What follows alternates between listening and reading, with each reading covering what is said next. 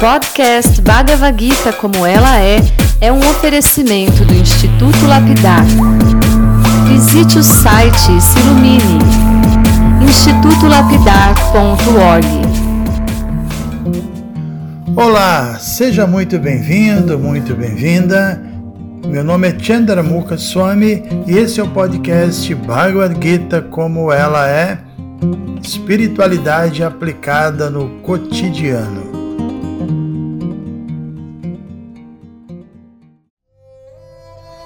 Muito bom dia a todos vocês. Hoje estamos finalizando a sequência de cinco versos que, segundo a Bhagavad Gita, né, descreve os 20 degraus que podem nos conduzir a uma compreensão acerca da verdade absoluta completa. A gente está falando aqui dos versos 8, 9, 10, 11 e 12 do capítulo 13.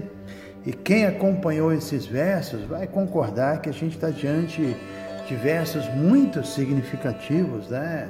Versos que descrevem passo a passo a beleza do caminho da autorrealização espiritual, que começa com humildade, modéstia, não violência, passa por autocontrole, a superação do ego falso, o desapego e vai indo até chegar no topo desse processo que é definido como Tattva Gyana, que é empreender uma busca filosófica da verdade absoluta. Essa é a beleza da Bhagavad Gita, né? Embora seja uma escritura que surgiu na Índia há 5 mil anos e que até parece que não diz respeito à nossa realidade ocidental, mas quando nós acessamos né, sua sabedoria com a mente aberta, a gente constata que, independentemente do fato do conhecimento vir do Oriente ou do Ocidente, de onde quer que venha, a verdade é sempre uma só. E esse é um conceito mais profundo de filosofia. Né? Lembrando que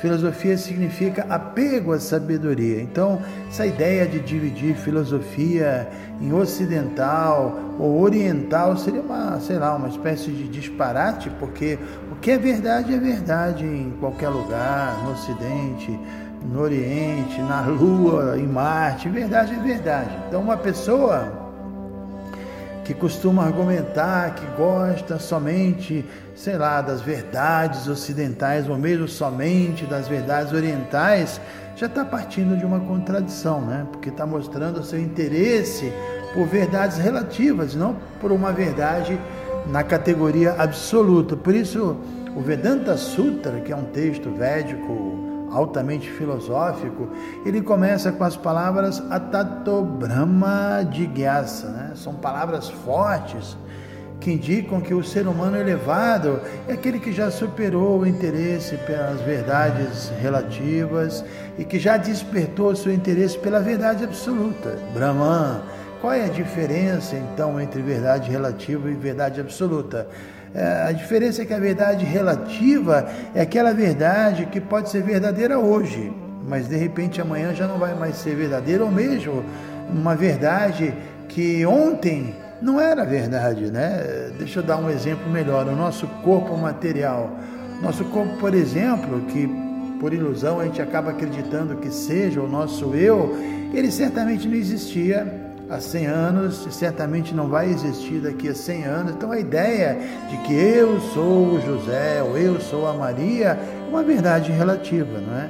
Ou mesmo a ideia de que eu sou filho de João e sou, sei lá, irmão de, de Pedro é também uma, uma verdade relativa algo que tem uma existência efêmera, pelo menos do ponto de vista da eternidade. Então, ser filho, ser pai, ser irmão, tudo isso são verdades assim efêmeras. Toda designação material, na verdade, com pai, filho, branco, negro, patrão, empregado, rico, pobre, tudo isso está no campo de verdade relativa. Por isso, eu repito, o Vedanta Sutra começa fazendo um alerta, Tato Brahma de Gyasa, supere esse seu interesse pelas verdades relativas, desenvolva interesse pela verdade absoluta, uma verdade que é sempre verdade, que nunca deixou de ser verdade, nunca deixará de ser verdade e que vale para todas as pessoas, para todos os lugares, né? E mais um exemplo que a gente pode dar em relação ao seu filho, você pode ser considerado pai, mas em relação ao seu pai,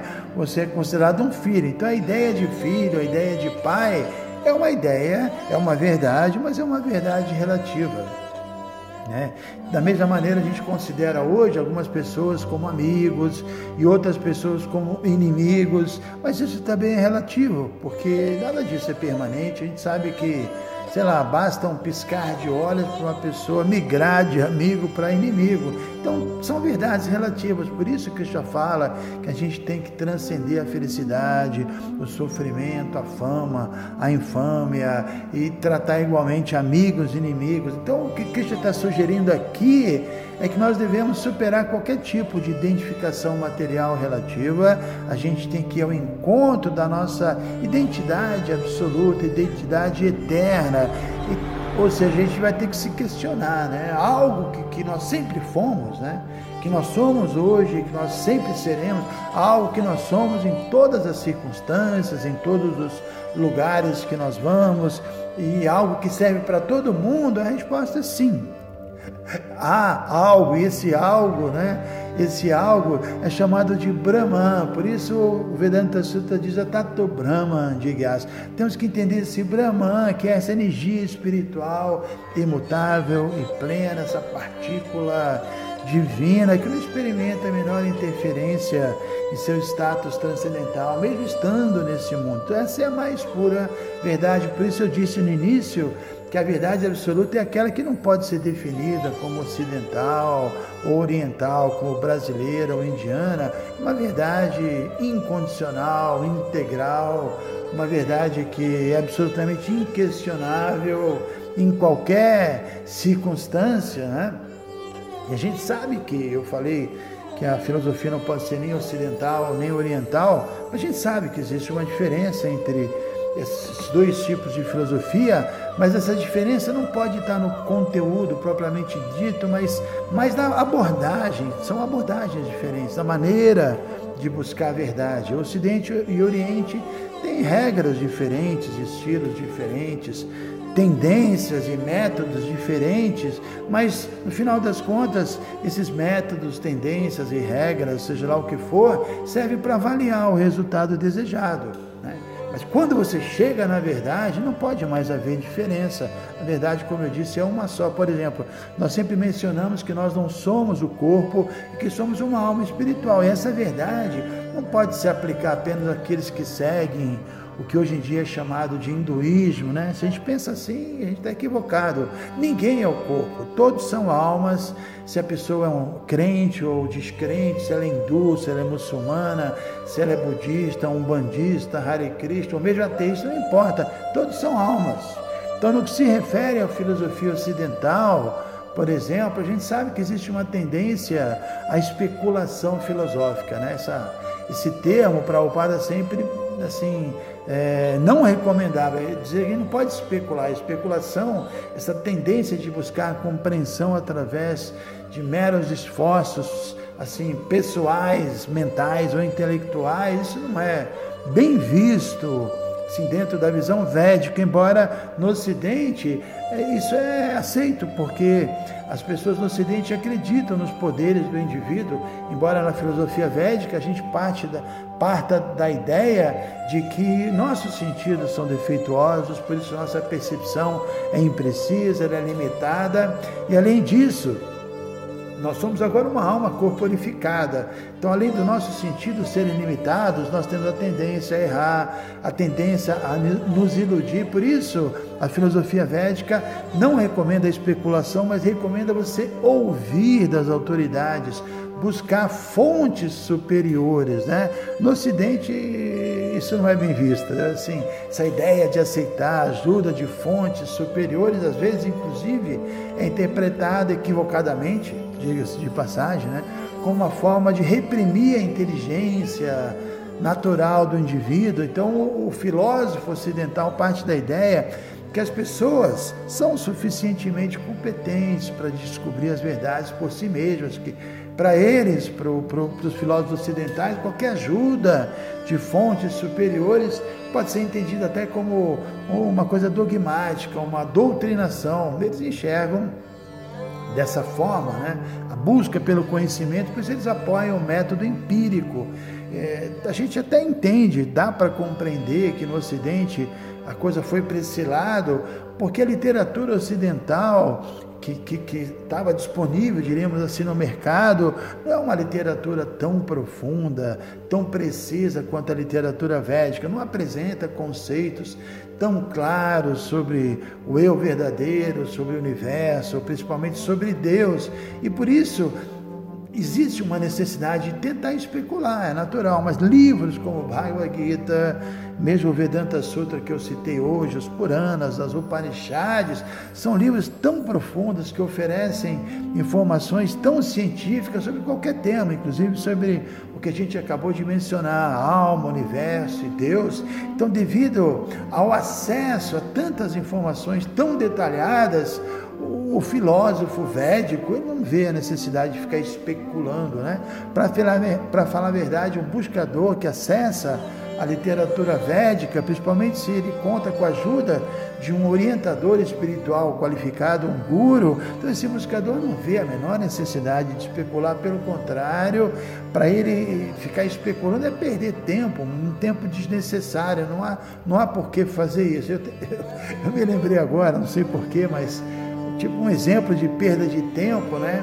Quando era adolescente, eu frequentava uma congregação mariana, eu me lembro que a gente ficou semanas discutindo sobre quantos anjos podiam dançar na ponta de uma agulha. Então todo mundo especulava, é uma coisa engraçada. O problema da especulação é que quanto mais teorias surgem, mais respostas aparentemente surgem, mais perguntas acabam surgindo. Não é que a coisa chega a uma conclusão, é um buraco sem fundo, ou então, sei lá, uma espiral que não tem limite. Então, essa coisa dos anjos dançarem na ponta de uma agulha podia até ser interessante se o interesse, que não era o que acontecia, né? É, se o interesse fosse saber se os anjos tem corpos espirituais, onde eles moram, o que eles fazem, não, tem nada, não era nada disso, né? A discussão era assim, exercício mental. Quantos podem dançar na, na ponta de uma agulha? Mas a grande discussão deveria ser: poxa, os anjos são seres espirituais, são servos de Deus, e, e, e se eles são seres espirituais, seus corpos são espirituais, eles se o seu corpo é espiritual, então ele não ocupa espaço dentro do conceito material, aí sim, isso é legal e com base no conhecimento védico, a gente diria que se o anjo é um associado de Deus, o seu corpo é rigorosamente espiritual, não ocupa lugar na matéria. Então, milhões e milhões de servos de Deus podem dançar em qualquer lugar sem restrição alguma, mas vamos parar de devagar, vamos voltar aqui ao, ao ponto que a gente está discutindo. E para terminar, a gente tem que lembrar que a gente está na era de Kali, uma era muito confusa, era que as pessoas ignoram seu próprio eu e o que dizer sobre a ignorância da existência de Deus. Então, sinceramente, o, os bombardeios constantes que nossos sentidos recebem, tantos estímulos mundanos que, que temos nessa era, eles são letais, né? É, então, uma mente tão cheia de informações mundanas é, faz com que a pessoa fique meio maluquinha, né? fica meio alienada espiritualmente. Sinto muito, mas eu realmente considero que duvidar da existência da alma, duvidar principalmente da existência de Deus, é uma piração mesmo, né? Para mim, sei lá, não é muito diferente de outro tipo de loucura. Às vezes loucos se perguntam: será que eu estou mesmo, mesmo aqui? O que quer dizer aqui? O que quer dizer eu estou? O que quer dizer o que quer dizer? E fica essa loucura toda, né? Sinceramente a meta real, a meta última da filosofia é obter conhecimento uh, sobre a verdade absoluta. E se a gente tem isso, isso bem claro na mente, que a meta é compreender a verdade absoluta, se a gente define que essa é a meta, então a gente tem que definir qual o processo seguro que, que vai nos conduzir a essa meta. E para aclarar essa questão, a Bhagavad Gita menciona várias e várias vezes que nós temos que nos entregar amorosamente essa verdade absoluta. Esse é o processo entrega espiritual. Se você quer falar, por exemplo, com o presidente de um país que é uma posição elevada, mas é infinitamente inferior à de Deus. Então você vai ter que ir até ele. Você não pode exigir que ele venha até você no momento que você quiser e, se possível, que ele ainda traga um presentinho para você. Isso não faz sentido, né? Então existe um ponto que é muito óbvio. A pessoa que está numa posição superior, ela tem total direito de definir quais são os termos, das condições que, que, nós podemos nos encontrar com ela. Isso é inquestionável, material espiritualmente. Né?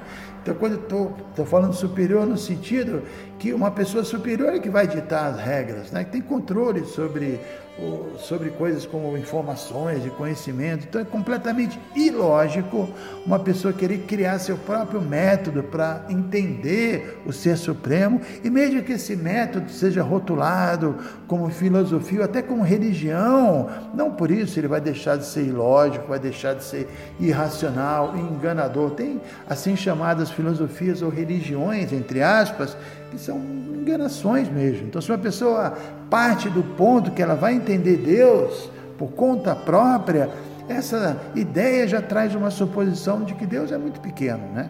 que pode ser alcançado sem a ajuda dele por um ser completamente insignificante como nós. Essa é uma visão meia fanática, até influenciada pelo materialismo que supervaloriza o indivíduo. Então o tema é instigante demais, já passamos de 15 minutos. Só queria terminar dizendo que os praticantes do yoga devocional de Bhakti Yoga, o qual me incluo humildemente, nós consideramos Cristo absolutamente competente, digno de nós nos entregarmos a Ele, porque a gente entende que Ele é infinitamente compreensível, ele é infinitamente inteligente, no sentido que ele não quer nos levar para um mundo espiritual frustrados. Né? Deixa eu explicar isso melhor. Cristo sabe mais do que ninguém que uma pessoa não vai retornar ao mundo espiritual sem superar seus desejos. Então, para alguém se entregar amorosamente a Ele, essa pessoa precisa confiar que Cristo vai saber ajudá-lo mais do que ninguém. Cristo vai saber fazer os melhores arranjos para satisfazer seus desejos materiais de forma satisfeita e que não tenham efeitos colaterais. Em outras palavras, a nossa forma limitada e pessoal de tentar satisfazer nossos desejos por conta própria é uma forma perigosa, pode nos levar à degradação. A melhor coisa a fazer é nos entregarmos a Ele, com a certeza que no final de tudo Ele vai satisfazer nossos desejos, a gente vai ficar plenamente satisfeito, a gente, além disso, vai se proteger, não vai se degradar e vamos retornar ao mundo espiritual, diríamos assim, como seus clientes, né? Transcendentais, absolutamente satisfeitos. Hare Krishna.